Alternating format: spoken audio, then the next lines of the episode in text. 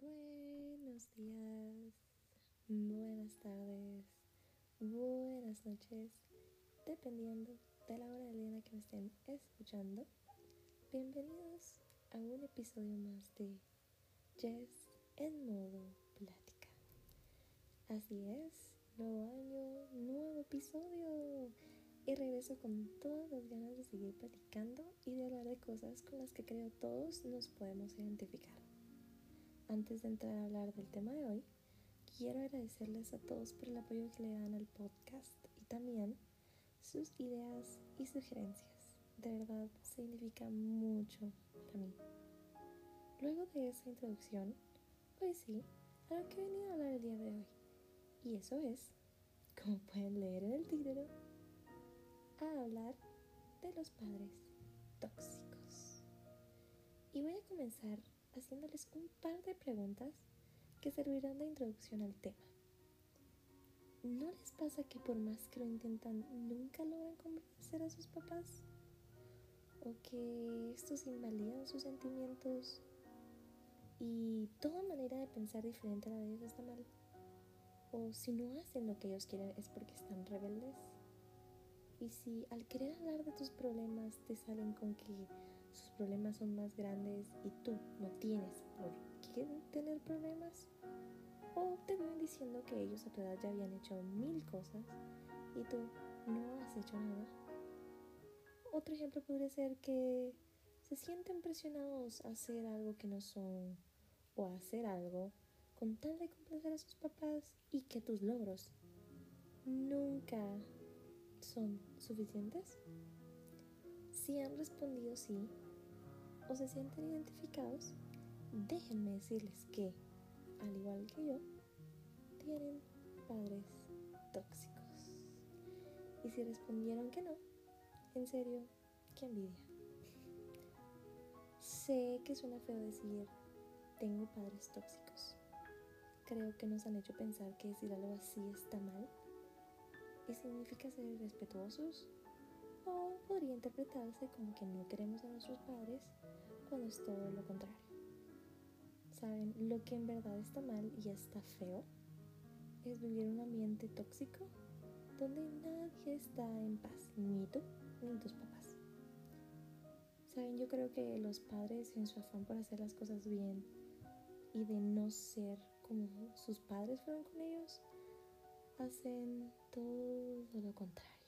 Y no los culpo.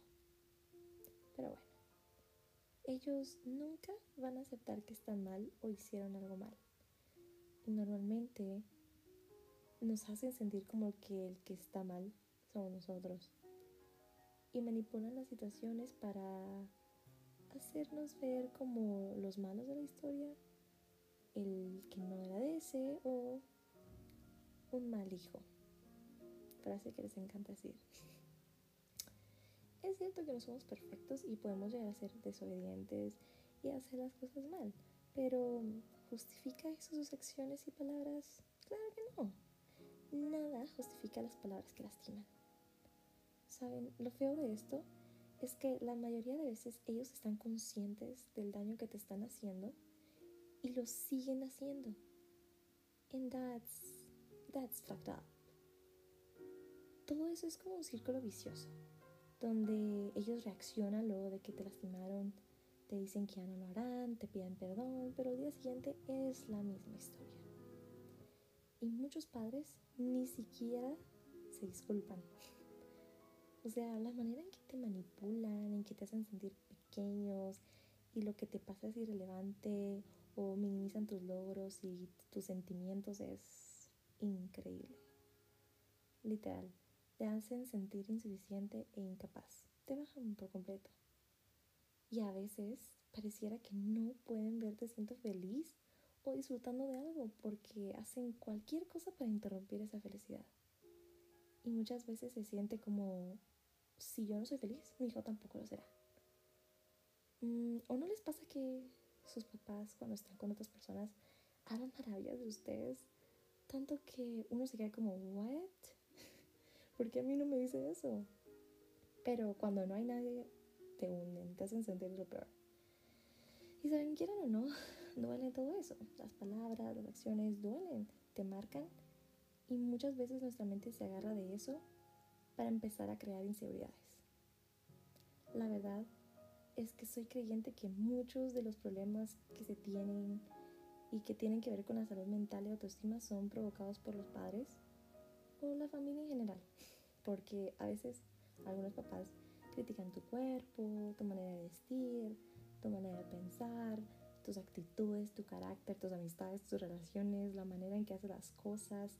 Y saben, no quiere decir que el que te hagan ver lo que haces mal sea malo. El problema está cuando sus críticas, en lugar de ayudarte, te hunden más. Si a alguno de ustedes les pasa igual, lo siento mucho. Pero bueno, no hay padres perfectos ni hijos perfectos. Y eso es algo que todos deberíamos entender, sobre todo los papás. Sinceramente creo que se debería normalizar que los papás vayan a terapia, pues tienen muchas cosas de su pasado que necesitan sanar y que en sí querer proyectan en nosotros. Quiero terminar este episodio diciendo que todo se pondrá bien, ¿ok? Aunque no lo parezca. No somos malos hijos, tú no eres un mal hijo y tus sentimientos importan. Todo lo que te pase importa. Sé que las palabras y acciones lastiman, pero no hagas caso, ¿ok? Ignora lo malo que te digan, así sea imposible.